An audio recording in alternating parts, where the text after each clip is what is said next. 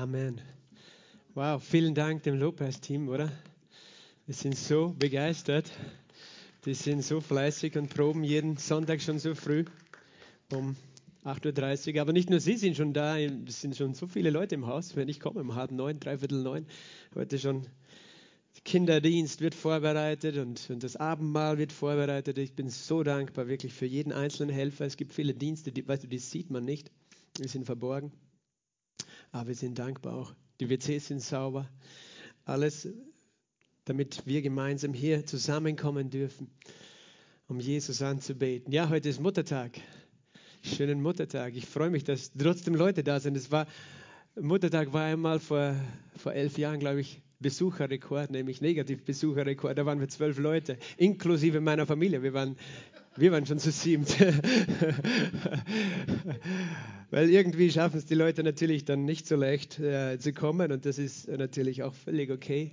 Äh, das war, glaube ich, der, der wenigst besuchte Gottesdienst, seit ich ähm, in, in, Klagenfurt bin, vor, vor elf Jahren, 2010 Muttertag. Seit damals ist die Gemeinde gewachsen. Heute schaut es anders aus. Ja, schön, dass du da bist, aber auch schön, dass du im Livestream bist. Vielleicht gibt es ja auch andere, die noch dazukommen oder später äh, die Botschaft anhören. Wir sind hier im Haus des Herrn, auch wenn draußen wunderschönes Wetter ist, sodass man vielleicht schon in den See hupfen möchte. Wir sind hier, um auch noch einzutauchen, in das Wort Gottes einzutauchen, im Lobpreis.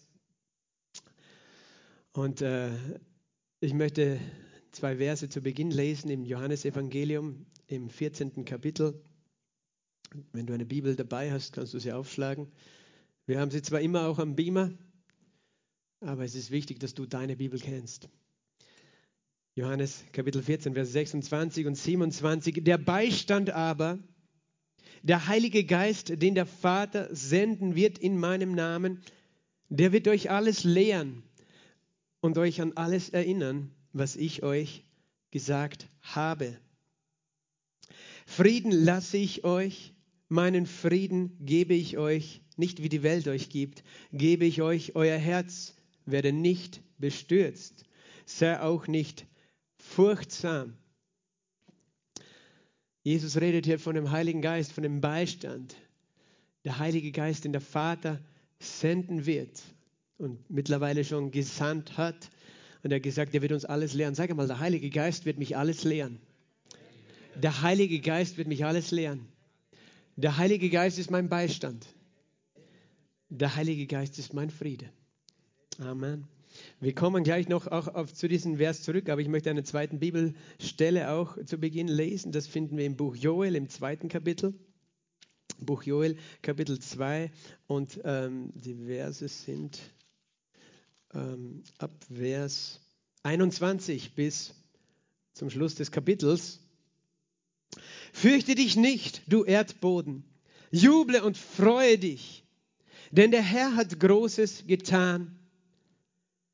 Fürchtet euch nicht, ihr Tiere des Feldes, denn es grünen die Weideplätze der Steppe, denn der Baum trägt seine Frucht, der Feigenbaum und der Weinstock geben ihren Ertrag. Und ihr Söhne Zions jubelt und freut euch im Herrn, eurem Gott. Denn er gibt euch den Frühregen nach dem Maß der Gerechtigkeit. Und er lässt euch Regen herabkommen, Frühregen und Spätregen, wie früher. Und die Tennen werden voll Getreide sein und die Kelterkufen überfließen von Most und von Öl. Und ich werde euch die Jahre erstatten, die die Heuschrecke, der Abfresser, der Vertilger, der Nager gefressen haben. Mein ganzes großes Heer, das ich gegen euch gesandt habe. Und ihr werdet genug essen und satt werden und werdet den Namen des Herrn eures Gottes loben, der Wunderbares an euch getan hat. Und mein Volk soll nie mehr zu Schanden werden. Und ihr werdet erkennen, dass ich in Israels Mitte bin und dass ich der Herr, euer Gott bin und keiner sonst. Und mein Volk soll nie mehr zu Schanden werden. Amen. Vater, wir preisen dich für dein Wort. Wir danken dir für dein Wort, das prophetisch ist, das mächtig ist, das nicht nur einfach eine Geschichte ist, nicht nur eine Information ist, sondern das ein lebendiges Wort ist, das du ausgesandt hast, um hervorzubringen, wozu es gesandt ist. Herr, dass es wie ein Same ist, Herr, der reiche Frucht trägt trägt. Das glaube ich heute. Und ich danke dir, Heiliger Geist, für deine Inspiration. Ich danke dir für deine Offenbarungserkenntnis. Ich bete für uns alle. Herr, öffne uns die Augen unseres Herzens, dass wir wissen, was ist die Hoffnung deiner Berufung, der Reichtum der Herrlichkeit deines Erbes und die Größe deiner Kraft an uns, den Glaubenden nach der Wirksamkeit der Macht deiner Stärke. Ich bete, Herr, dass dein Wort uns berührt, uns erfasst, Herr. Wir danken dir, dass du selbst heute zu uns sprichst. In Jesu Namen. Amen. Amen. Heißt, so ist es. Amen. Ja, das sind zwei Bibelstellen, die ich zu Beginn gelesen habe, die etwas miteinander zu tun haben. Ähm, denn hier in diesem Text haben wir auch gelesen, im Vers 23, ihr Söhne Zions, jubelt und freut euch im Herrn, euren Gott, denn er gibt euch den Frühregen nach dem Maß der Gerechtigkeit und er lässt euch Regen herabkommen, Frühregen und Spätregen wie früher. Und wenn du eine Fußnote hast in deiner Elberfelder Bibel oder wenn du eine Luther-Bibelübersetzung hast, dann steht dort nicht, er gibt euch den Frühregen nach dem Maß der Gerechtigkeit, sondern er gibt euch was? Den Lehrer der Gerechtigkeit. Den Lehrer der Gerechtigkeit. Leider haben wir das nicht in unserem Bibelprogramm, die Luther-Übersetzung auf dem Beamer, aber du kannst es selber noch rausfinden. Und ich glaube, dass das äh, genauso eine gültige Übersetzung ist. Und ich möchte auch darauf hinaus, weil der Frühregen und der Spätregen ja sowieso ein Bild für den Heiligen Geist sind. Der Frühregen und der Spätregen sind ein Bild für den Heiligen Geist.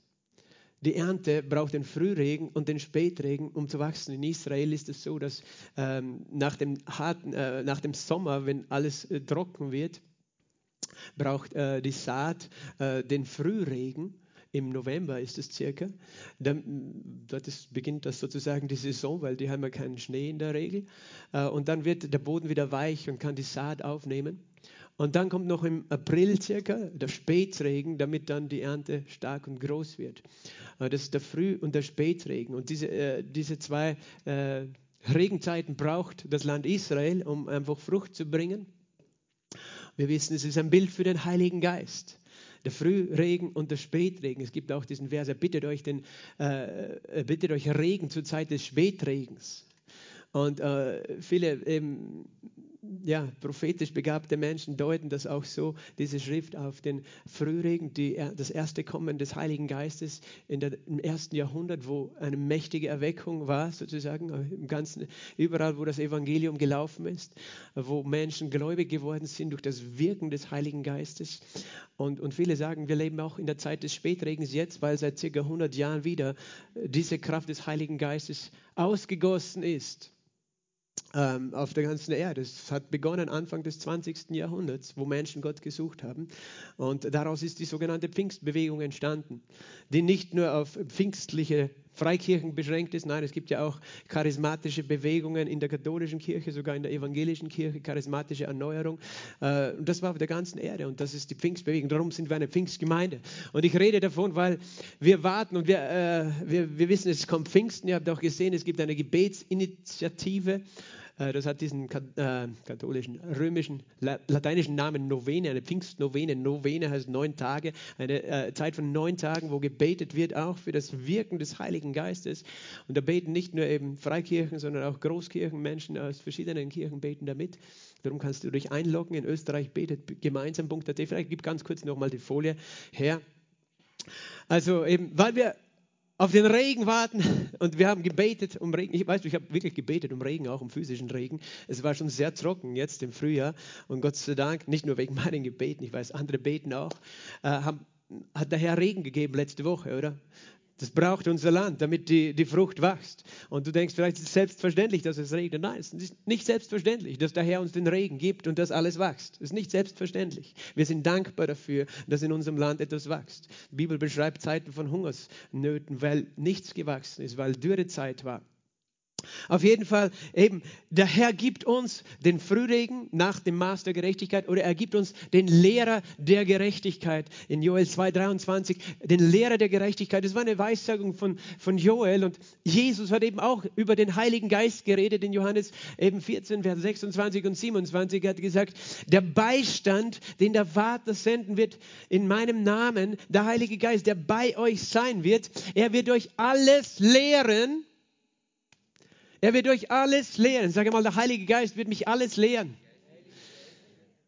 Das ist gut, dass wir den Heiligen Geist haben. Und wir reden über ihn, aber wir wissen, er ist auch hier und wir wollen ihn ehren. Den Heiligen Geist, der ist gekommen. Er wird uns alles lernen. Jesus hat das gebetet am Abend vor seinem Tod äh, oder gesprochen eigentlich. Äh, er hat gesagt, der Beistand wird kommen von dem Vater. Der Vater sendet uns den Beistand, den Geist der Wahrheit. Der wird uns alles lehren und uns an alles erinnern, was Jesus uns gesagt hat. Er wird uns erinnern auch, das ist gut. Weil weißt du, ich weiß schon, wenn du nach Hause gehst, morgen hast du schon vergessen, was ich heute gesagt habe vielleicht. Oder das meiste. Wenn es wichtig war, wenn es von Gott war, dann wird er dich daran erinnern. Aber er kann dich nur an das erinnern, womit du dich fühlst. Es gibt Leute, weißt du, die sagen, der Heilige Geist lehrt mich, darum brauche ich nicht die Bibel lesen oder darum brauche ich nicht die Gemeinde oder einen Gottesdienst besuchen, äh, weil ich habe den Heiligen Geist. Aber der Heilige Geist hat Jesus gesagt, lehrt uns, was Jesus gesagt hat. Das heißt, wir sollten auch wissen, was Jesus gesagt hat. Wir, wir sollten das wissen, was Jesus gesagt hat, dann kann, Jesus, dann kann der Geist Gottes uns daran erinnern und er wird uns erinnern. Ich sage das auch den Bibelschülern immer, die sagen immer, wow, zwölf Stunden Unterricht, da ist so viel Wort Gottes, ich kann mir das alles nicht so merken, ich kann es nicht erfassen. Und ich sage immer, weißt du, es geht nicht, was du alles in deinem Kopf hast, sondern dass du es aufnimmst in deinem Geist. Und dann wird der Heilige Geist dich daran erinnern. Er wird es hervorbringen, er wird damit arbeiten. Aber du musst, dann, du musst dein Herz füllen mit dem Wort Gottes dann kann der Heilige Geist es dich lehren. Manche sagen, habe ich auch schon gehört, weißt du, wir brauchen keine Bibelschule, keine, keine Bibelschullehrer oder irgendwas, weil wir haben alle den Heiligen Geist. Und jeder, der irgendwo glaubt, der weiß etwas besser, der ist äh, arrogant und deswegen, ich brauche niemanden, der mir irgendwas sagt, weil ich habe den Heiligen Geist. Ich sagte, das ist arrogant, wenn wir so reden. Und außerdem, dann hast du die Bibel nicht gelesen, weil der Heilige Geist hat das Wort Gottes inspiriert und das Wort Gottes sagt uns, dass Gott uns Lehrer gegeben hat. Apostel, Propheten, Evangelisten, Hirten und Lehrer. Ja, warum sagt der Heilige Geist, du brauchst einen Lehrer? Er lehrt dich auch durch das Wort, das er durch Menschen spricht. Aber es geht nicht nur darum, dass ich es zu dir spreche, sondern während ich spreche, ist mein Gebet und unser Gebet, dass der Heilige Geist dich selber lehrt. Weil sonst gebe ich dir einfach Information, sondern dass der Heilige Geist dich lehrt und dich erinnern wird. Und er möchte uns nicht nur lehren, und erinnern. Er möchte uns sozusagen Offenbarung geben, Verständnis geben, Einsicht geben. Jesus sagt, der Geist Gottes kommt. Er hat ihn auch genannt, den Geist der Wahrheit in Johannes 16, der uns in alle Wahrheit hineinführt. Jesus hatte das gesagt. Er hat gesagt, ich habe noch so vieles euch zu sagen, aber ihr könnt es noch gar nicht ertragen. Aber wenn der Beistand gekommen ist, der Geist der Wahrheit wird euch in alle Wahrheit hineinführen. Und er wird nicht aus sich selbst reden und er wird das Kommende, wird euch verkündigen. Das, was kommt, wird er sogar verkündigen. Er wird dich vorbereiten. Das ist gut, wenn du vorbereitet bist. Du musst nicht alles wissen in deinem Kopf, aber er möchte dein Herz vorbereiten, immer für den nächsten Tag, für die nächste Woche, das nächste Jahr. Er bereitet dich vor, er verkündet dir das Kommende, sodass du ohne Angst in die Zukunft blickst. Halleluja. Das Kommende wird er verkündigen, er wird Jesus verherrlichen, dieser Geist Gottes. Und wir brauchen in dieser Lehre, und Jesus hat es eben gesagt in Johannes 14, 26, und dann hat er, im nächsten Satz hat er gesagt, Frieden lasse ich euch. Meinen Frieden gebe ich euch. Und wir müssen verstehen, Jesus trug den Frieden in sich. Was verstehen wir unter Frieden? Die Bibel oder das Wort Gottes, das Volk Israel versteht unter Frieden das Wort Shalom, die Abwesenheit von irgendeinem Mangel, vollkommene Genüge in allem, Körper, Seele und Geist.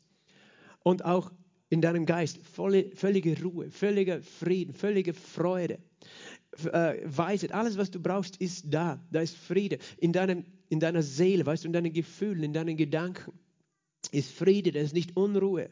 Und auch in deinem Körper, Friede. Jesus hatte Friede in seinem Körper. Das heißt, wenn dein Körper in göttlicher Ordnung ist, dann hast du keine Krankheit, dann bist du vollkommen gesund. Weil Krankheit ist, hat damit zu tun, dass etwas durcheinander ist, in Unordnung ist. Jesus hatte Frieden in sich. Er hatte natürlich auch den Frieden mit dem Vater, eine Beziehung mit dem Vater, ohne irgendeine Schuld, ohne irgendeine Sünde. Er, er war im völligen Einklang auch mit, mit dem Vater und auch in Frieden mit seinen Mitmenschen. Er hat ja niemandem was Böses getan. Von seiner Seite war er in Frieden. Und, und er sagt, diesen Frieden gebe ich euch. Diesen Frieden gebe ich euch wie ein Erbe. Ich gebe euch diesen Frieden. Aber das ist das eine, äh, die eine Realität. Aber was wir verstehen ist, er hat es unmittelbar in den Zusammenhang mit dem Heiligen Geist gesetzt. Er sagt, der Heilige Geist, der dich lehrt, ist dein Friede, den ich dir gebe. Verstehst du? Es ist die Gegenwart des Heiligen Geistes, die dich mit Frieden erfüllt. Und nicht nur die, seine Gegenwart, sondern das, was er dir offenbart und seine Lehre, die dich mit Frieden erfüllt. Verstehst du? Was der Geist Gottes dir zeigt, was er tut, was er redet, das wird dich an einen Ort des Friedens führen. Er sagt, Frieden lasse ich euch, meinen Frieden gebe ich euch. Ich will, dass ihr denselben Frieden habt, wie ich ihn habe. Denselben Frieden in Körper, Seele, Geist, in Beziehungen, in deiner Beziehung mit dem Vater, mit Gott. Du, du sollst in völligem Frieden sein, so wie ich das bin. Wow, das ist ein, das ist ein, ein Maßstab, oder? Jesus, der hat so einen Frieden. Deswegen, äh, weißt du, der, der jüdische Gruß, Gruß, ist Shalom. Und sie haben verstanden, wenn ich jemandem diesen Gruß gebe, dann ist es mehr, als dass ich nur sage, hallo.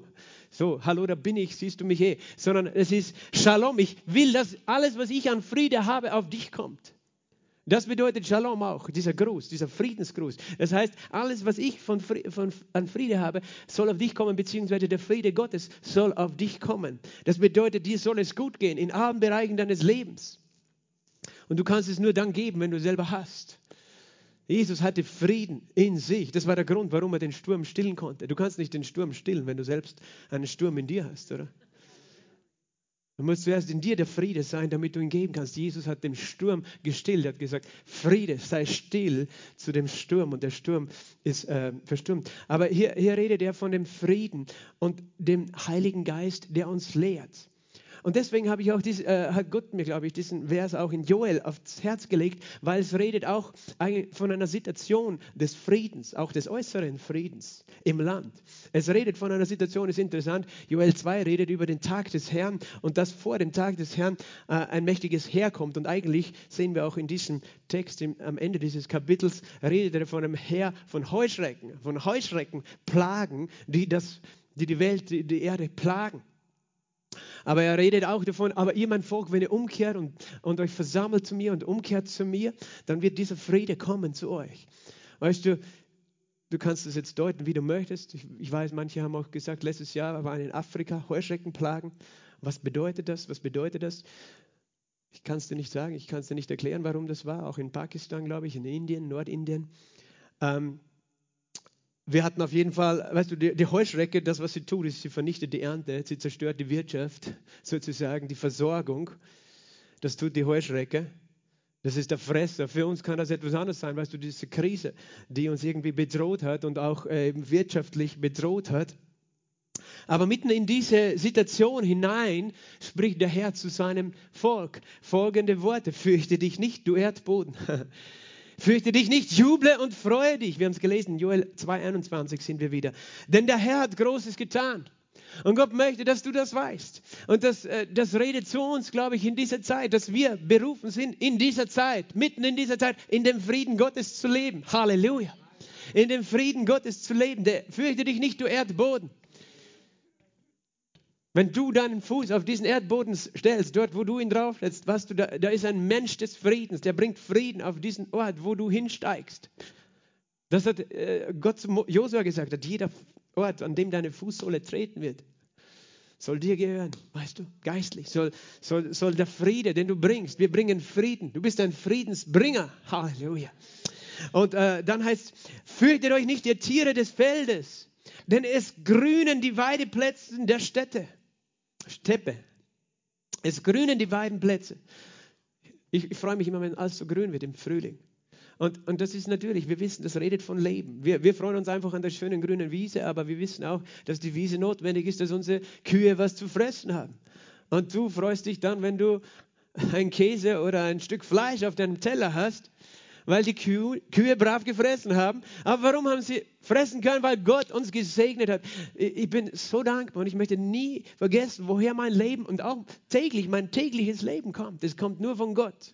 Und viele Menschen wissen es nicht. Sie nehmen es für selbstverständlich, dass sie heute schon was gegessen haben. Es ist nicht selbstverständlich.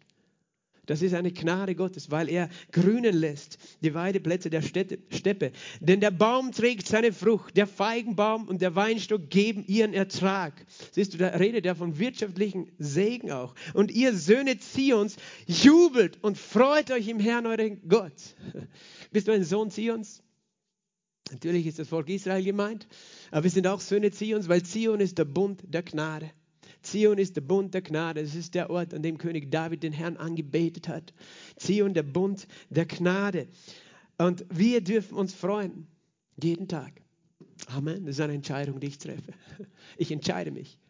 mich zu freuen. Sage mal, ich entscheide mich, mich zu freuen. Freude ist eine Entscheidung. Es sind so viele Dinge, wo wir Gefühle damit verbinden, die auch Entscheidungen sind. Weißt du, Liebe, Freude ist eine Entscheidung. Ich entscheide mich, ich freue, ich juble, weil nicht immer fühle ich mich so, aber ich entscheide mich. Halleluja. Warum freuen wir uns? Denn er gibt euch den Lehrer der Gerechtigkeit. Er gibt euch den Heiligen Geist, den Geist Gottes, der euch Gerechtigkeit lehrt. Und er gibt euch den Frühregen und den Spätregen wie früher. Also es redet von einer Zeit nach dieser Dürre. Und die Tennen werden voll sein voll Getreide und die Kälterkufen überfließen von Most und von Öl. Es redet auch von Üppigkeit, von Fülle, von, von Überfluss. Leider steht auch hier in der Elberfelder Übersetzung das Wort Most, weil das Wort Most, da denken wir wahrscheinlich an Apfelmost als Österreicher, aber eigentlich steht hier junger Wein, Wein. Und diese drei, diese drei Elemente kommen ganz oft vor im Alten Testament. Er gibt euch das Korn, den Wein und das Öl. Das Korn, den Wein und das Öl. Und er will, dass gesegnet ist dein Korn, dein Wein und dein Öl. Er will, dass du Überfluss hast an Korn, Wein und Öl. Warum? Weil Brot, Wein und Öl, das sind die drei Elemente. Die drei Elemente unseres Erlösungswerkes. Die drei Elemente der Erlösung. Das Brot ist unsere Heilung. Jesus hat sein Leib gegeben, hat gesagt, mein Brot. Das ist eure Heilung. Das ist auch das Wort Gottes, das Brot. Er sandte sein Wort und heilte uns. Das, der Wein ist das Blut von Jesus, die Vergebung die uns mit, mit ihm in Versöhnung gebracht. Und das Öl ist die Kraft des Heiligen Geistes, die Jesus uns gibt. Also das möchte Gott uns in Überfluss geben in unserer Zeit. Brot, Wein und Öl. Sage mal, wir haben genug Brot, wir haben genug Wein und wir haben genug Öl. Wir haben genug, weißt du, wir haben, das heißt, wir leben in Vollkommene Gesundheit, das ist, was Gott möchte. Vollkommene Gesundheit und Heilung zu leben, in, in, in, in Überfluss von Frieden, weißt du, Versöhnung, Vergebung durch das Blut und Überfluss von der Kraft und Freude des Heiligen Geistes. Halleluja. Ich zeige nur eine, nebenbei noch so einen anderen Vers, wo diese drei Elemente vorkommen, nämlich im Psalm 104. Da heißt es, äh, er bringt Brot hervor aus der Erde und Wein, der des Menschen Herz erfreut, Vers 14 und 15 damit er das Angesicht glänzend mache vom Öl. Halleluja. Also er gibt uns Wein, der unser Herz erfreut und er macht unser Angesicht glänzend vom Öl und gibt uns Brot, das das Herz des Menschen stärkt, dass du gesund bist, dass du stark bist. Brot, Wein und Öl. Also das heißt, wir dürfen in unserer Zeit heute das erwarten. Joel Kapitel 2. Und, äh, und ich werde die Jahre erstatten, die die Heuschrecke, der Abfresser, der Vertilger und der Nager gefressen haben, mein großes Herr, das ich gegen euch gesandt habe. Er wird erstatten, was? Die Jahre, die Zeit, die dir geraubt wurde oder wo etwas von dir geraubt wurde. Die Zeit, wo der Fresser, das sind vier verschiedene Arten von Heuschrecken im Hebräischen aufgelistet, der Abfresser, der Heuschreck, die, die Heuschreckenlarve und der Nager, das sind verschiedene Arten von Heuschrecken genannt. Und äh, alles, was die gefressen haben, was die vernichtet haben, was die zerstört haben, er sagt, ich will es dir wieder erstatten. Ich will dir diese Zeit erstatten. Als Isabel Alum war, bei uns war vor, vor vielen Jahren, ich glaube 2014, hat sie gesagt, wir werden eine Gemeinde sein, der diese Segnungen von Joel Kapitel 2 gehören. Die Segnungen der Fülle und der Wiedererstattung in unserem Leben. Was bedeutet das? Dass du, wenn du kommst, an diesen Ort, den Gott gegeben hat, ist ein Ort, was wir glauben, es ist Gottes Haus, es ist seine Gegenwart, dass das dir gehört, was? Wiedererstattung in deinem Leben dass dein Leben wiederhergestellt wird, dass dir wieder erstattet wird, was dir geraubt wurde an Gesundheit, an, an, an, an Vermögen, an, an Freude, an Beziehungen, an Frieden. Der Herr möchte wieder erstatten mitten in unserer Zeit. Amen. Das ist mein Glaube. Und ihr werdet genug essen und satt werden. Ihr und ihr werdet den Namen des Herrn eures Gottes loben, der Wunderbares an euch getan hat. Das heißt, wir werden satt sein. Das redet alles von diesem Frieden, weißt du, den Jesus uns gibt. Das ist natürlich in dem Fall, bezieht sich scheinbar zuerst auf das Äußerliche, aber Gott möchte dich ja innerlich satt machen. Er möchte dich innerlich satt machen und du wirst den Herrn loben. Und wir sind Menschen, wir wollen ihn loben und mein Volk soll nie mehr zu Schanden werden. Und ihr werdet was? Ihr werdet erkennen, dass ich in Israels Mitte bin. Das heißt, wir erkennen was, dass der Herr hier ist, dass der Herr bei uns ist. Wir dürfen es erkennen, wir dürfen es sehen, dass Gott da ist. Wir dürfen es erleben, wir dürfen es erfahren, dass der Herr unser Gott ist und keiner sonst. Und wir werden nie mehr, wir sollen nie mehr zu Schanden werden. Halleluja. Ich spreche das mitten in einer Zeit, die herausfordernd ist in dieser Welt. Spreche ich das aus. Wir werden das sehen. Wir dürfen das sehen. Wir dürfen das erleben. Wir werden nie mehr zu Schanden werden. Der Herr, Gott, ist in unserer Mitte und er sorgt dafür. Er sorgt dafür, dass unsere Weideplätze grünen, dass unsere Fruchtbäume tragen, dass unsere Familien gesegnet sind, dass wir in dem Frieden Gottes leben, äußerlich und innerlich. Innerlich und äußerlich. Weil, weißt du, das ist, fängt hier an. Das fängt hier. Der äußere Friede eines Landes beginnt im inneren Frieden eines Herzens. Und das äußere Chaos, das du siehst, ist ein Ausdruck des inneren Chaos des Menschen in seinem Herzen.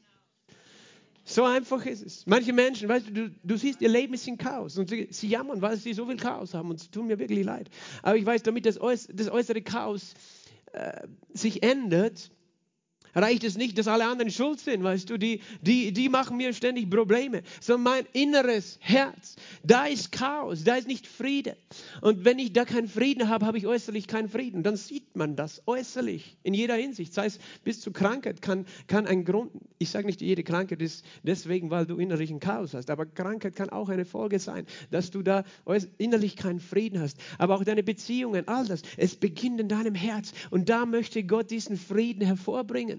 Weil da von, Jesus hat das gesagt, oder das Wort Gottes sagt uns, bewahre dein Herz mehr als alles andere. Sprüche 4,23. Bewahre es, denn da entspringt die Quelle des Lebens. Da entspringt die Quelle des Lebens. Wenn wir diese Dinge äußerlich sehen wollen, weißt du, wenn wir ein gesegnetes Land sehen wollen, dann braucht es Menschen, die in ihrem Herzen Frieden tragen, dass dieser Frieden nach außen fließt in dieses Land. Es beginnt hier immer.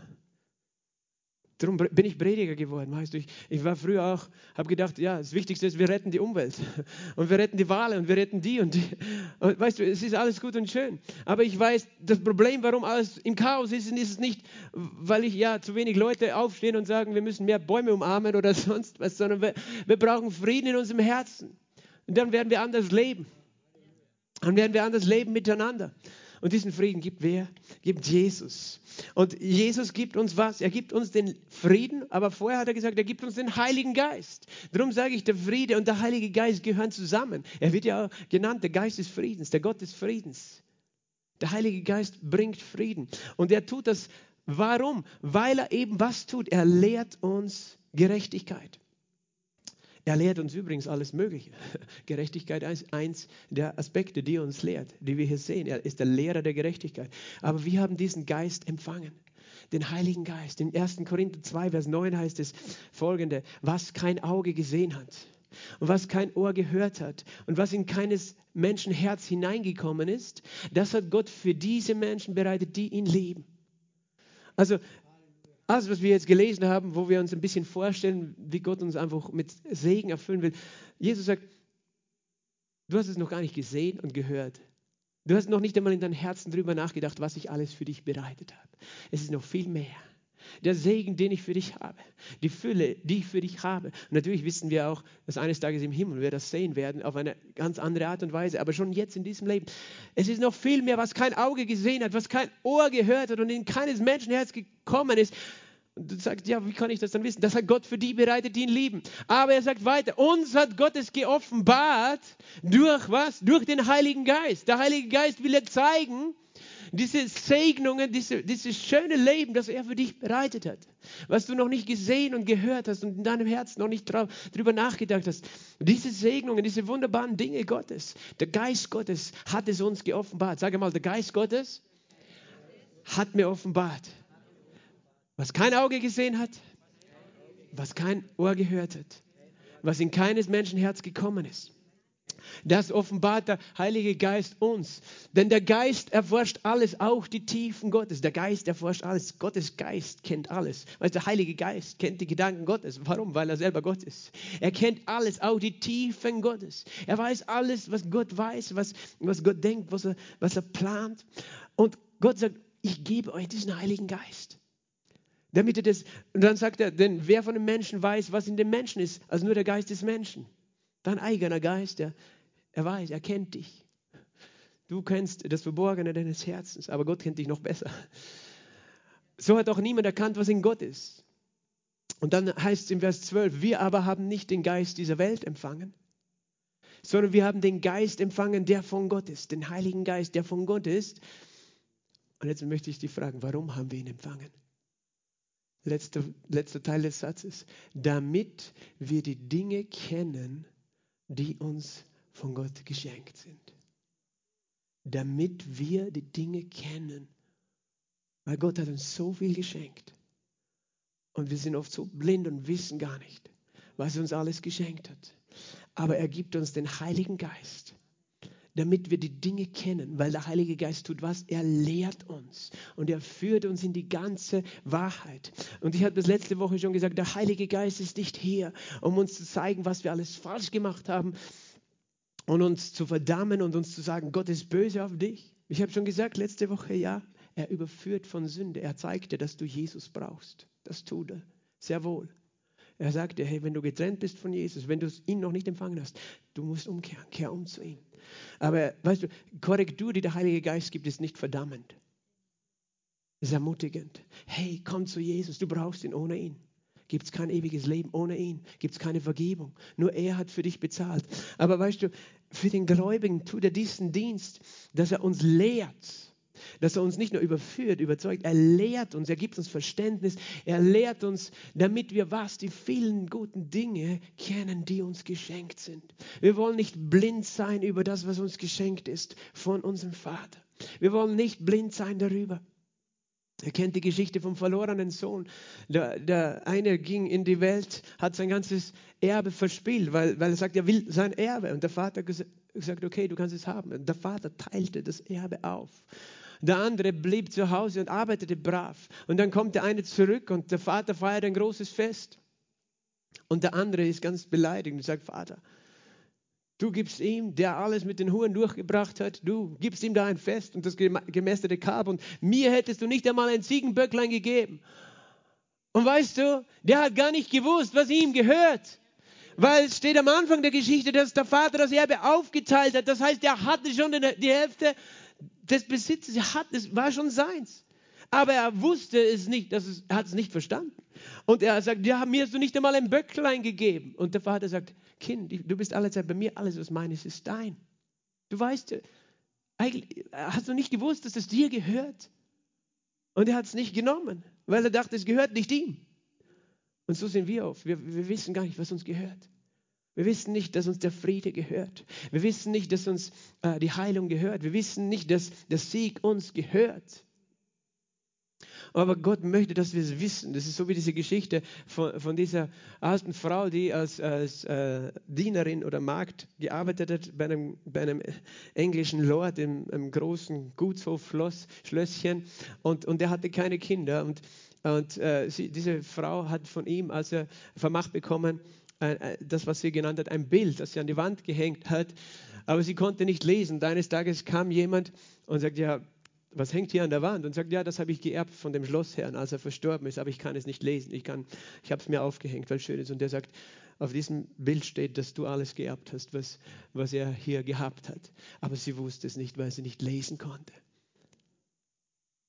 Und so sind wir oft. Wir wissen nicht, was uns gehört weil wir blind sind mit unseren natürlichen Augen. Das heißt auch im, im 2. Korinther, 1. Korinther 2, weißt du, der natürliche Mensch nimmt nicht an, was des Geistes Gottes ist. Er kann es gar nicht erkennen.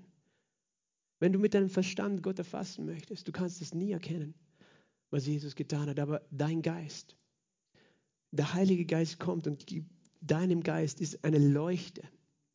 Der Geist des Menschen ist eine Leuchte des Herrn. Er durchforscht alle Kammern des Leibes. Er gibt dir die Tiefen Gottes zu erkennen, all die wunderbaren Dinge, die Gott für uns hat. Er möchte, dass wir wissen, was uns von Gott geschenkt ist. Gib nochmal diese Verse. 1. Korinther 2, äh, Vers 12 und 13. 12 und 13.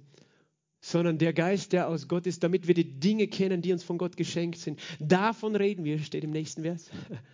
Nicht gelehrt durch menschliche Weisheit, sondern in Worten gelehrt durch den Geist, indem wir Geistliches durch Geistliches deuten.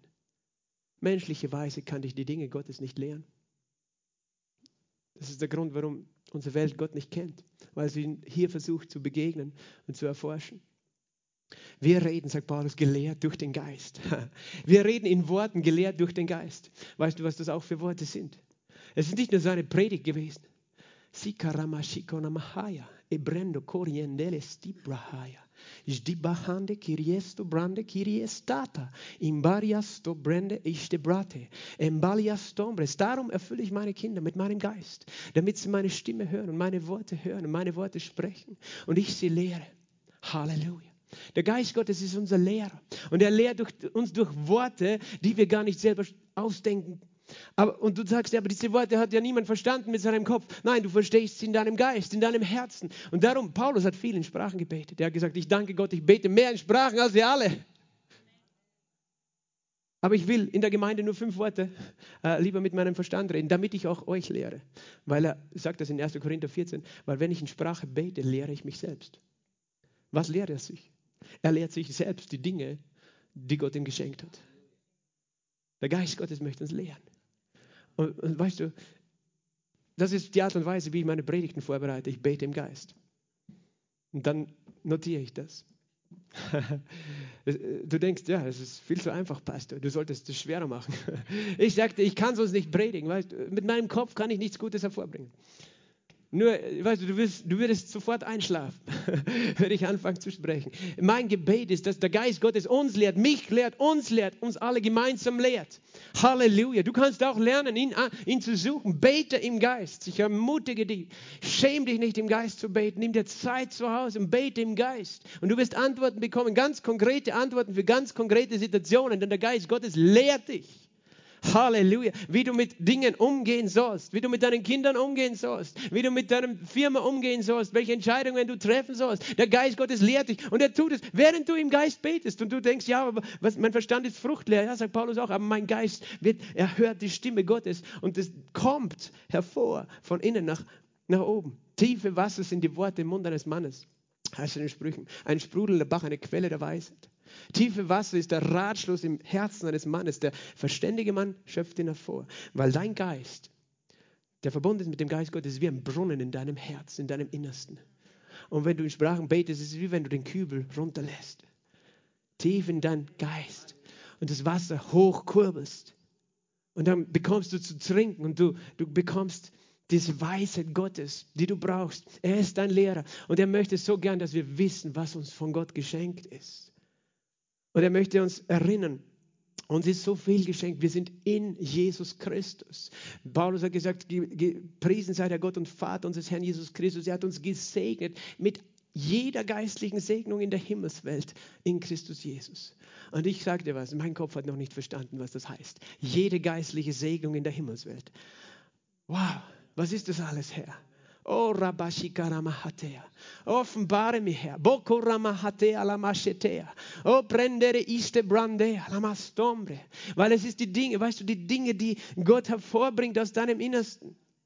Durch das Wort Gottes. Du kannst es lesen hier. Und dann kannst du darüber meditieren. Gott, was möchtest du mir sagen? Was möchtest du mir sagen? Und, und er bringt es hervor. Aber ich möchte heute noch auf ein, einen Aspekt eben nochmal kommen, wo der Heilige Geist unser Lehrer ist. Und es ist interessant, dass er genannt wird, nicht nur allgemein der Lehrer, sondern er wird genannt der Lehrer der Gerechtigkeit. Der Lehrer der Gerechtigkeit. Und darum, ich habe das letzte Woche auch erwähnt, aber ich möchte da noch mal tiefer drauf eingehen. Der Geist Gottes ist der, der uns lehrt, was es bedeutet, dass wir gerecht sind und dass wir Gerechtigkeit empfangen haben.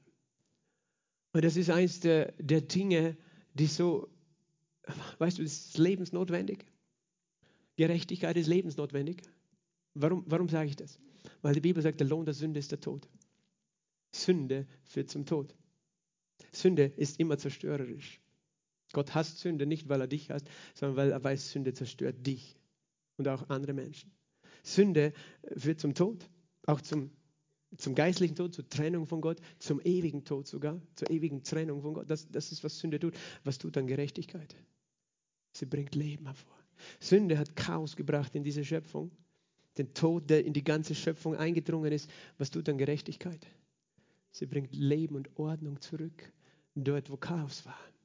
Verstehst du? Der Heilige Geist, der Lehrer der Gerechtigkeit. Gerechtigkeit, das ist das, was Jesus uns geschenkt hat. Er ist unsere Gerechtigkeit, haben wir gehört. Ich möchte äh, Verse lesen im Römer 3, Vers 19 bis 26.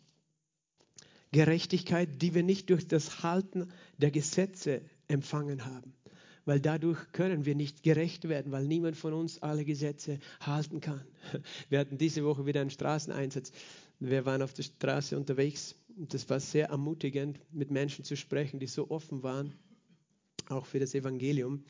Ähm, und eine, eine Frau hat gesagt, ja, meine, ich bin ein guter Mensch. Ich bin nicht so wie diese richtig Bösen, weißt du, da gibt es böse Menschen, aber ich meine, warum sollte ich nicht in den Himmel kommen? Ich bin ein guter Mensch. Das ist eben, wie wir Menschen alle denken. Und in Römer 3 heißt es in Vers 19 folgende, wir wissen aber, dass alles, was das Gesetz sagt, es denen sagt, die unter dem Gesetz sind, damit jeder Mund verstopft werde und die ganze Welt dem Gericht verfallen ist. Also das Gesetz Gottes ist so knallhart, dass es sagt, die ganze Welt ist vor diesem Gericht schuldig. Die gute Nachricht ist, das ist keiner ausgenommen, weißt du. Wir, wir, wir sitzen alle im selben Boot. Die schlechte ist ja, wir sitzen in diesem Boot. Aber darum aus Gesetzeswerken wird kein Fleisch vor ihm gerechtfertigt werden, denn durch Gesetz kommt Erkenntnis der Sünde. Vers 21, jetzt aber, sage mal, jetzt aber ist ohne Gesetz Gottes Gerechtigkeit geoffenbart worden ohne Gesetz, unabhängig von irgendeinem Gesetz, das du gehalten hast oder nicht gehalten hast, ist jetzt eine Zeit, in der Gottes Gerechtigkeit offenbar geworden ist. Wer ist Gottes Gerechtigkeit? Weißt du, das ist auch eine Person. Jesus Christus ist Gottes Gerechtigkeit. Bezeugt durch das Gesetz und die Propheten. Das Gesetz und die Propheten bezeugen die Gerechtigkeit Gottes. Das Gesetz hat Mose gegeben. Das Gesetz sagt uns insgesamt, was Gottes Forderungen sind und zeigt uns den Standard auf. Die Propheten erklären uns, wir haben diesen Standard nicht gehalten.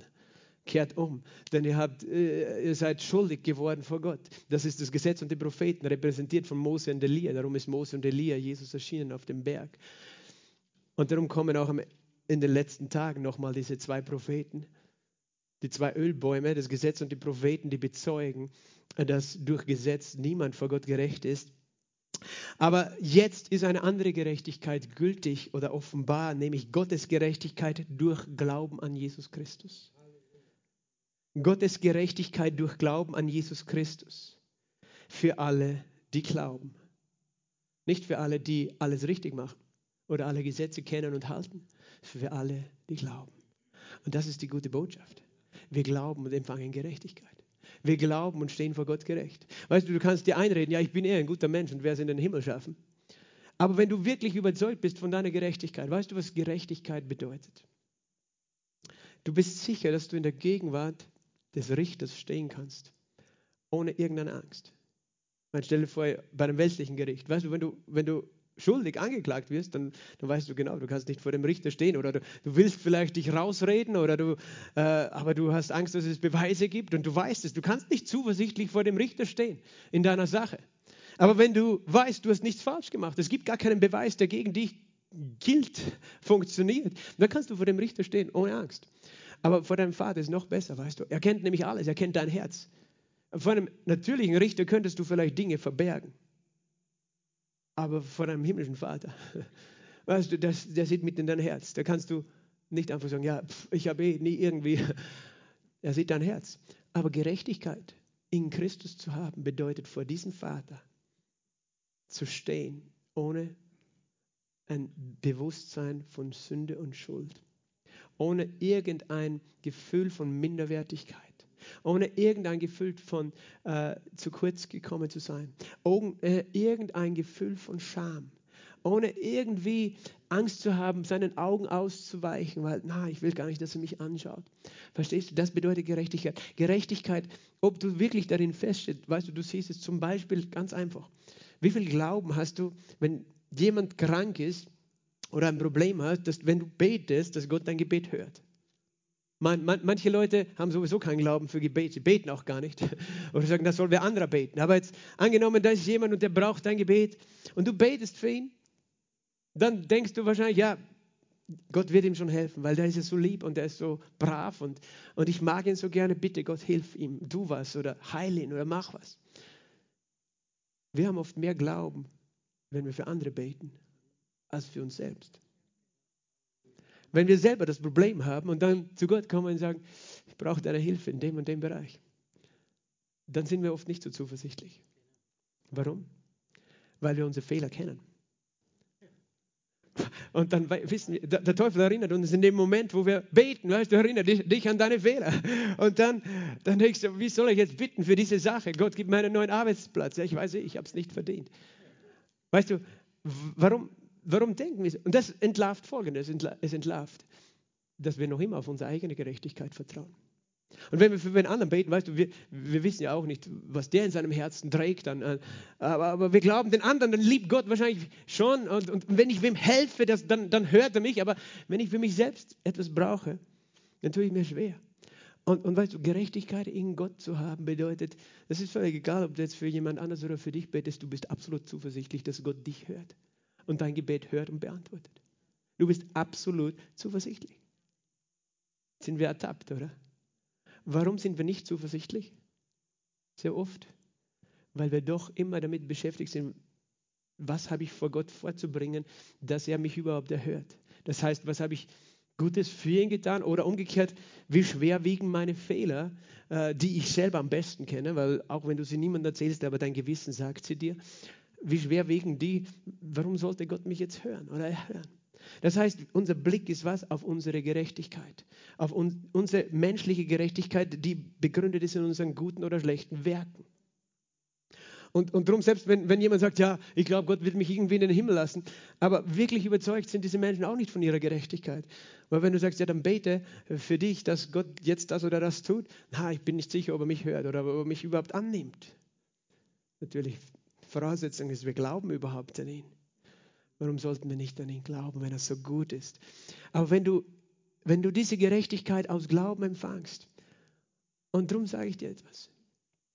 Ich sage dir, ich habe so viel davon verstanden, was es wirklich heißt, dass ich Gerechtigkeit empfangen habe. Und ich brauche diesen Lehrer der Gerechtigkeit. Und das ist der Heilige Geist. Wir hatten in der Bibelschule ein Fach und das war dieses Thema Gerechtigkeit, neun Stunden. Und es waren alle Bibelschulfächer, haben mich tief bewegt und, und mir Glauben gegeben, aber dieses Fach, das war für mich eines der Schlüsselfächer, weil wir nur darüber gehört haben, was es heißt. Wir sind in Christus gerecht. Und ich gemerkt, und der Heilige Geist hatte mir so viel hochge aufgewühlt an, an Minderwertigkeitsgefühlen, die ich mit mir herumgeschleppt habe. Weißt du, und, und ich bin sicher nicht der Einzige in diesem Raum. Und, und, und ich musste neun Stunden lang weinen, als, als der Heilige Geist mir zeigen wollte, hey, ich liebe dich so sehr. Ich will nicht, dass du dich so minderwertig fühlst in meiner Gegenwart. Ich will nicht, dass du denkst, ich, ich, bin, ich bin für den anderen mehr als für dich oder so. Und, und, und das war Gottes Geist, der mir angefangen hat, eine Offenbarung zu geben darüber, was es heißt, ich bin gerecht. Und darin, weißt darin ist der einzige Friede, den du findest. Weil gerecht zu sein bedeutet ja auch, dass Gott sagt, ich denke nicht mehr an deine Sünden. Ich, ich schaue gar nicht mehr drauf, weil Jesus alles bezahlt hat. Halleluja. Denn es ist kein Unterschied, heißt es, Römer 3, Vers 22. Alle haben gesündigt, wir alle. Und wir alle erlangen nicht die Herrlichkeit Gottes. Das redet von unserer Verwandlung, Entrückung und Auferstehung. Wir würden sie nie erlangen durch unsere eigenen Werke. Aber wir werden was? Umsonst gerechtfertigt. Sage mal, umsonst gerechtfertigt sage mal, ich bin umsonst gerechtfertigt. Umsonst bedeutet, du hast nichts bezahlen müssen, oder? Es war umsonst. Aber es war nicht umsonst, dass es vergeblich ist. Du bist umsonst gerechtfertigt. Wenn du es nicht verstehst, kann es sein, dass es fast wie umsonst ist, weil du, du lebst wie jemand, der, der die Sünde mit sich rumtragt. Obwohl Gott sagt, ich habe dich schon gerechtfertigt. Umsonst. Umsonst heißt es nicht, dass es dass es kostenlos war. Nein, es hat alles gekostet. Es hat Gott seinen eigenen Sohn gekostet. Es hat das teuerste Element im Universum gekostet, das Blut des Sohnes, des Gottes Sohnes, Jesus Christus. Gott hat nicht mit Silber, mit Gold bezahlt, sondern mit dem Blut seines eigenen Sohnes, der, er, der ein Abbild von ihm selbst ist. Gott selbst hat bezahlt dort diesen Preis. Also es war nicht umsonst, aber für dich ist es umsonst weil alles bezahlt ist. Du kannst nichts hinzufügen zu dieser Bezahlung. Und das ist auch ein hoher Wert, oder? wenn du dich minderwertig fühlst, denk mal drüber nach, wie wertvoll du bist, dass jemand, nicht irgendjemand, sondern Gott selbst mit seinem Blut dafür bezahlt hat, dass du ewiges Leben hast. Weißt du, er hätte sagen können, für dich gebe ich ja ein paar Euro. Aber er hat gesagt, nein, ich gebe mein Blut für dich. Alle haben gesündigt und werden umsonst gerechtfertigt durch seine Gnade. Das ist unverdientes Geschenk. Durch die Erlösung, die in Christus Jesus ist. Die Erlösung ist in Christus und nirgends sonst. Ihn, Christus, weil niemand sonst hat diesen Preis bezahlt. Ihn hat Gott hingestellt als einen Sühneort, ein Ort der Versöhnung, der Bedeckung, der Wegnahme deiner Schuld. Jesus ist dieser Ort. Durch den Glauben an sein Blut, siehst du, wir glauben an sein Blut. Es ist nichts, was wir tun. Wir glauben an sein Blut zum Erweis seiner Gerechtigkeit und dadurch erweist er seine Gerechtigkeit an uns.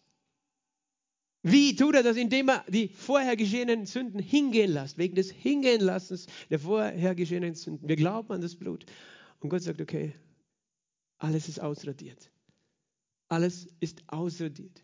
Wegen des Hingehenlassens der vorher geschehenen Sünden. Zum Erweis äh, unter der Nachsicht Gottes, weil Gott nachsichtig ist zum Erweis, also er hat, er hat schon einmal sozusagen alle deine Sünden weggenommen, aber dann sagt Paulus noch weiter, zum Erweis seiner Gerechtigkeit in der jetzigen Zeit, in der jetzigen Zeit, sage mal in der jetzigen Zeit. Weil manche haben das Verständnis, okay, Jesus hat bezahlt für meine Schuld, aber jedes Mal, wenn ich wieder schuldig bin, dann häufig wieder an und dann muss er immer wieder neu bezahlen. Nein, Jesus stirbt nicht neu am Kreuz. Und auch in der jetzigen Zeit erweist er seine Gerechtigkeit an dir. Jetzt, gerade jetzt. Nicht nur damals, als du gläubig geworden bist, dass er gerecht sei und den rechtfertige, der des Glaubens an Jesus ist. Und ich möchte dir das folgendermaßen sagen. Das ist, das ist eben die Lehre der Gerechtigkeit, die Paulus uns gibt, aber die letztlich der Heilige Geist uns lehrt. Er lehrt uns Gerechtigkeit. Was bedeutet das? Weißt du, Gott sagt es hier, es ist ein, eine legale Basis, auf der du stehst. Ich möchte es dir einfach ausdeutschen. Es bedeutet, Gott sagt, er ist gerecht, dich zu rechtfertigen, weil du an Jesus glaubst.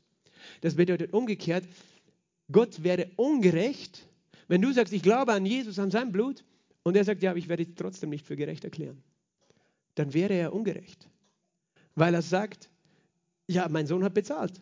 Und wenn du an ihn glaubst, dann bist du gerecht. Und wenn du dann sagst, ich glaube an Jesus, und er sagt, ja, dann bist du trotzdem nicht gerecht, weil du gefällst mir nicht, dann wäre er ungerecht.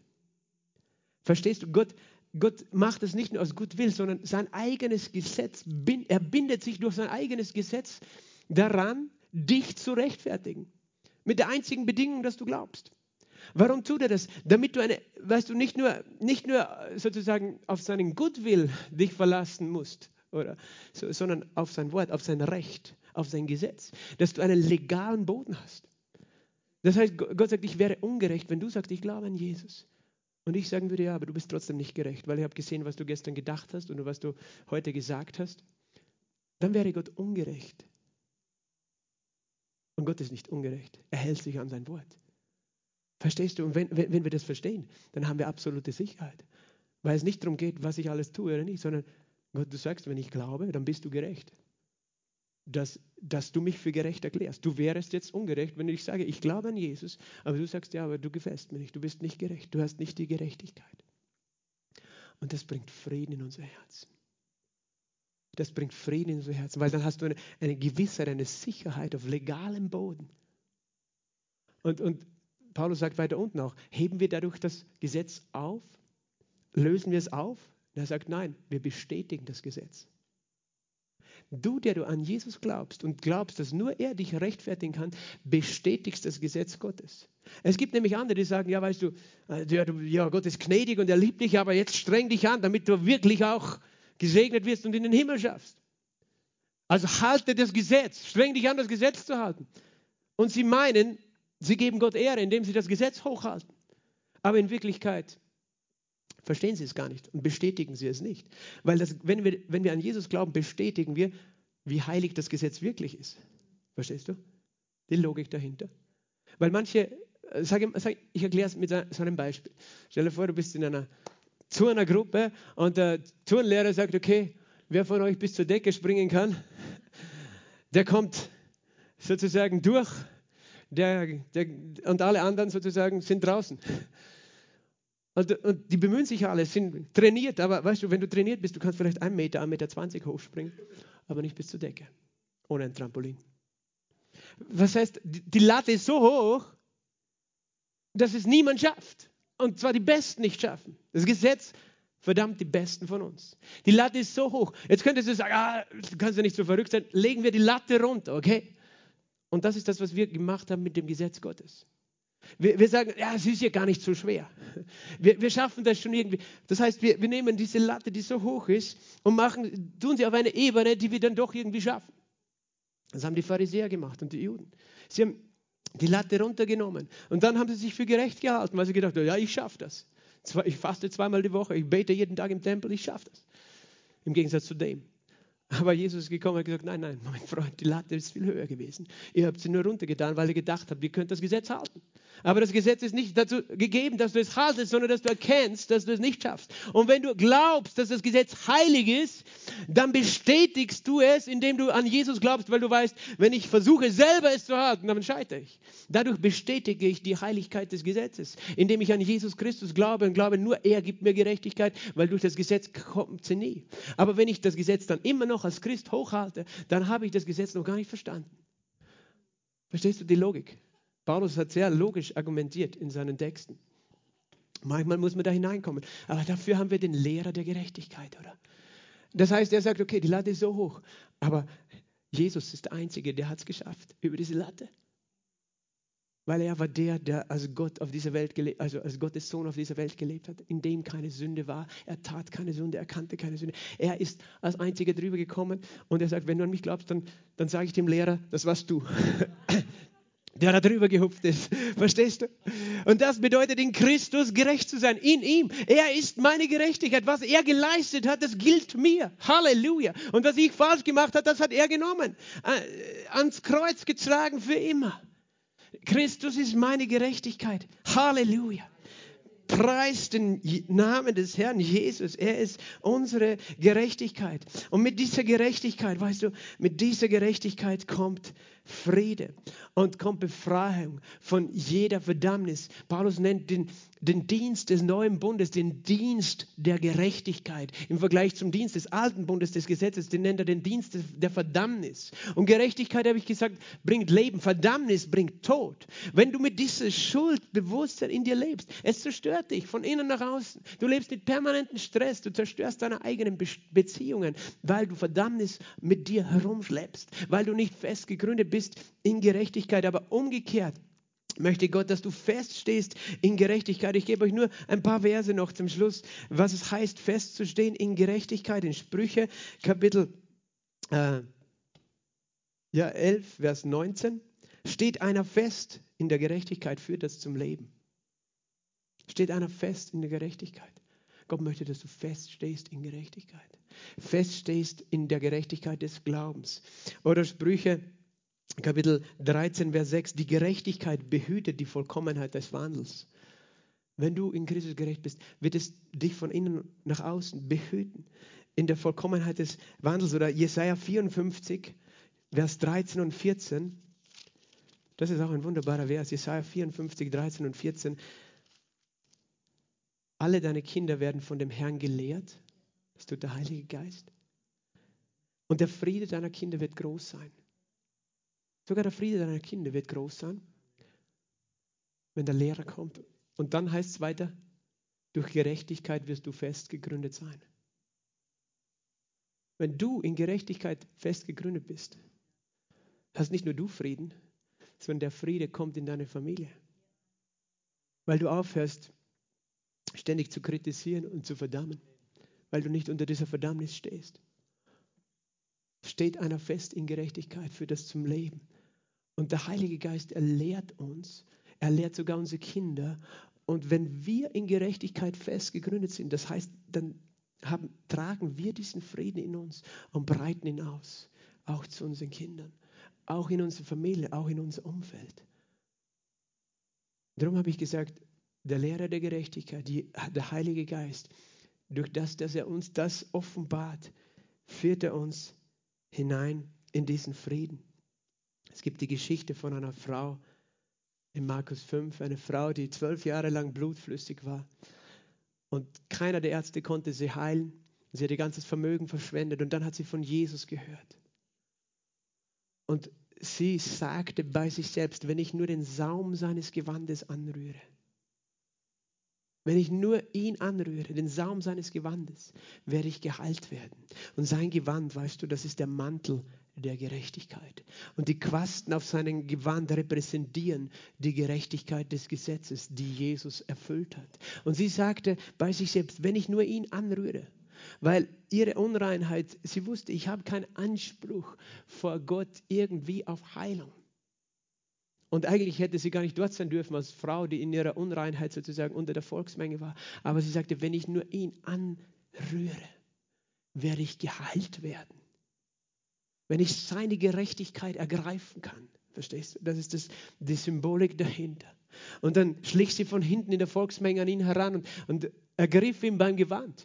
Und Jesus hat nicht hinten Augen, weißt du, dass er es gesehen hat, aber in dem Moment, wo sie ihn berührt hat, kam die Kraft Gottes von ihm in sie hinein. In derselben Sekunde war sie völlig geheilt. Und Jesus hat es gespürt, dass eine Kraft von ihm ausgegangen ist. Und er schaut herum. Was ist jetzt passiert? Jemand hat mich angerührt. Da ist Kraft von mir ausgegangen.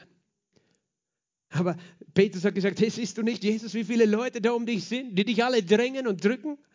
Und du sagst, jemand hat mich berührt? Siehst du, es ist ein Unterschied, ob du Jesus berührst oder ob du ihn berührst. Weil viele haben ihn berührt, aber sie hatten keinen Glauben an die Gerechtigkeit, die er trug. Und haben nichts von dieser Kraft empfangen. Aber da war eine Frau, die hatte Glauben an seine Gerechtigkeit und an seine Kraft, an seine Salbung und sie berührte ihn. Und Jesus suchte so lange und sie merkte schon, hey, der hat mich erwischt. Und sie fiel zu seinen Füßen auf die Knie und weinte. Und sie dachte, jetzt, jetzt kommt er sicher mit einer Strafpredigt, weil, weil er wusste ja wahrscheinlich, dass ich unrein bin, gewesen bin und, und dass ich gar nicht, weil dann verunreinige ich ja alle anderen, da sein hätte dürfen. Die Frau ist nur von hinten gekommen heimlich sozusagen. Die Frau aber fürchtete sich und zitterte, Vers 33, da sie wusste, was ihr geschehen war, kam und fiel vor ihm nieder und sagte ihm die ganze Wahrheit. Er aber sprach zu ihr, Tochter, dein Glaube hat dich geheilt. Geh hin. Und im Griechischen steht das in Akkusativ, geh hinein in den Frieden und sei gesund von deiner Plage. Jesus wollte nicht nur, dass sie ihn von hinten sieht und denkt, er ist gegen sie, sondern er wollte, dass sie sieht, du kannst in meiner Gegenwart stehen ohne Scham und ohne Schuld.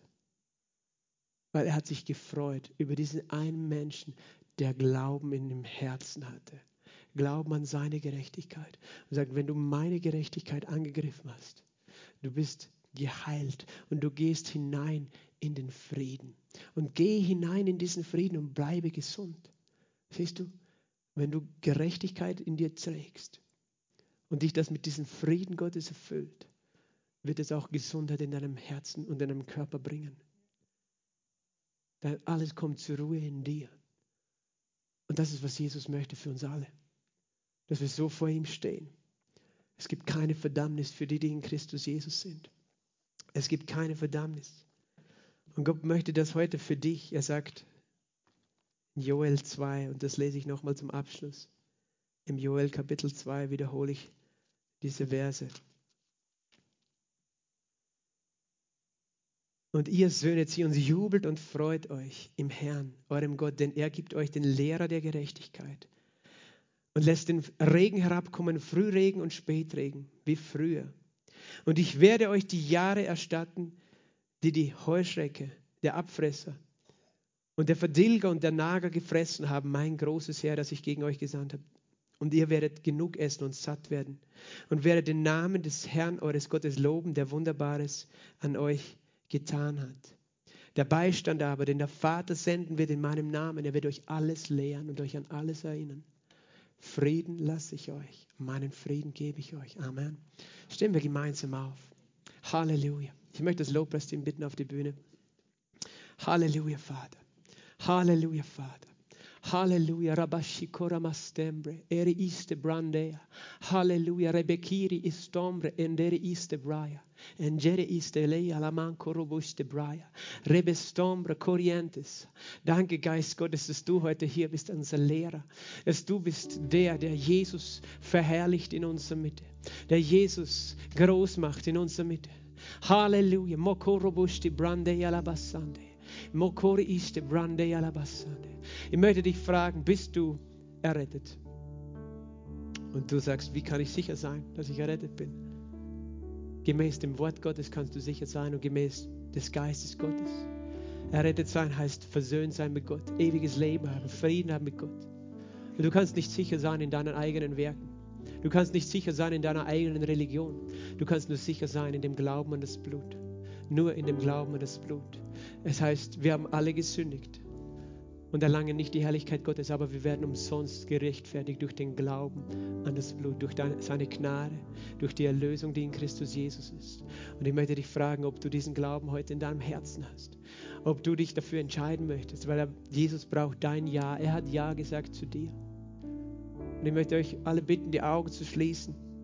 Und Geist Gottes, ich bete, dass du an die Herzenstüren klopfst jetzt. Von denen, die nicht sicher sind oder die vielleicht fern sind oder sich schuldig fühlen, dass sie verstehen, das Blut Jesu ist mehr als genug. Und das Blut Jesu ist der Grund unserer Gerechtigkeit. Halleluja. Wenn du das bist und du spürst, Jesus zieht dich, einfach ihm dein Leben anzuvertrauen, dann heb deine Hand zu ihm. Und ich möchte dann ein gemeinsames Gebet sprechen. Halleluja. Danke, Jesus. Danke, Jesus. Der Herr sieht jeden Einzelnen, der sich ausstreckt im Glauben nach ihm. So wie diese Frau. Lass uns gemeinsam beten. Danke, Jesus, dass du gekommen bist auf diese Erde, weil du mich so liebst. Weil du mich gerecht machen wolltest vor dem Vater. Du kennst alle meine Schuld und doch hast du bezahlt für mich. Dort am Kreuz. Du bist auferstanden am dritten Tag. Sei mein Herr. Sei mein Erlöser. Wasch mich rein mit deinem heiligen Blut. Ich glaube an dich, Jesus. Und ich empfange deine Gerechtigkeit. Danke, dass ich vor dem Vater stehen darf. Frei von Scham und Schuld. Amen. Und Jesus, ich bete für uns alle bete für uns alle, die wir hier in diesem Raum sind und alle, die auch zuschauen. Komm, Heiliger Geist. Herr, ich habe so viele Worte gesprochen, aber du bist es doch, der sie lebendig machen kann und der sie lebendig macht in diesem Moment. Du siehst diejenigen unter uns, die sich minderwertig fühlen, die kein Vertrauen haben, wenn sie vor dich kommen, wenn sie beten weil sie Mangel an dieser Erkenntnis haben, was es heißt, dass sie gerecht sind. Vater, ich komme für diejenigen, die keinen Frieden in ihrem Herzen tragen, weil, weil Gedanken und Gefühle hochgekommen sind, laut geworden sind, die sie angeklagt haben, die sie eingeschüchtert haben. Herr, wir halten uns fest an deinem Blut. Wir halten uns fest an deinem Wort, an deinem Erlösungswerk. Und ich danke dir jetzt gerade. Ich danke dir gerade jetzt, dass Lasten abfallen und dass deine Gerechtigkeit aufleuchtet in jedem einzelnen Herz. Dass deine Gerechtigkeit das helles Licht aufleuchtet. Geist Gottes, du bist es, der sie offenbart. Und der Eingang deines Wortes erleuchtet, er gibt Einsicht den Einfältigen. Danke, Geist Gottes. Herr, wir wollen nicht weggehen und zurück in unser altes Denken gehen. Herr, wir wollen in dieser Wahrheit leben, wer wir sind in Christus. Wer wir sind in dir, vollkommen gerecht, vollkommen erlöst, vollkommen vergeben. Oh, wir danken dir, Herr Jesus. Komm, Heiliger Geist. Komm, Heiliger Geist. Wenn du möchtest, heb deine Hände auf zu ihm. Le barabashi korobosti brande, rabadondo lobosti brandere iste brende alabastembre, rabakotara mastembre alabastombre, rabakastembre beci alamastombre, mastombo roboshi baramasende, labadombo robosetea. Halleluja, der Herr ist hier und weißt, er möchte heilen, so wie er diese Frau geheilt hat. Er möchte heilen, so wie diese Frau geheilt hat. Mosto bantere beriestombra. Und wenn du krank bist heute, Egal was deine Krankheit ist, dann komm nach vorne in den dass du ihn anrührst, dass du seine Gerechtigkeit anrührst. Dann kannst du hier vorne am Altar stehen, während das Lobpreisteam gemeinsam mit der Versammlung Gott anbetet. Und ich werde meine Hände kurz auf dich legen. Und dieser Moment, glaube, dass es der Moment ist, wo du Jesus ergreifst im Glauben, wo du seine Gerechtigkeit anrührst. Weil du hast schon lange gesucht um deine Heilung. Aber da ist etwas im Weg gestanden, nämlich dein Fokus. Dein Fokus war auf dich selbst. Und dein Fokus war auf, was du geleistet oder vorzuweisen hättest vor Gott oder nicht. Aber der Herr sagt, fokussiere dich auf meine Gerechtigkeit. Glaube meine Gerechtigkeit und empfange, was ich für dich habe. Empfange diesen Frieden, der auch deinen Körper füllt. Halleluja. Und während Menschen nach vorne kommen, ich bete auch. Herr, ich bete, Vater, für Frieden in den Familien. Frieden, der kommt, weil Väter und Mütter festgegründet sind in Gerechtigkeit. Weil sie feststehen in deiner vollkommenen Gerechtigkeit, die freisetzt.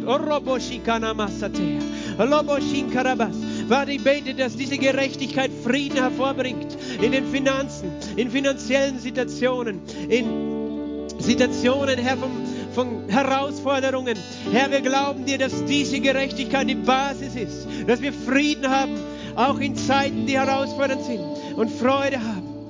Halleluja, danke Vater, danke Vater, Halleluja, danke Vater. Ihr, die hier vorne steht, sag einfach, Jesus, du bist meine Gerechtigkeit. Ich vertraue einzig auf dich. Und deine Gerechtigkeit bringt Leben und Frieden in meinen Körper.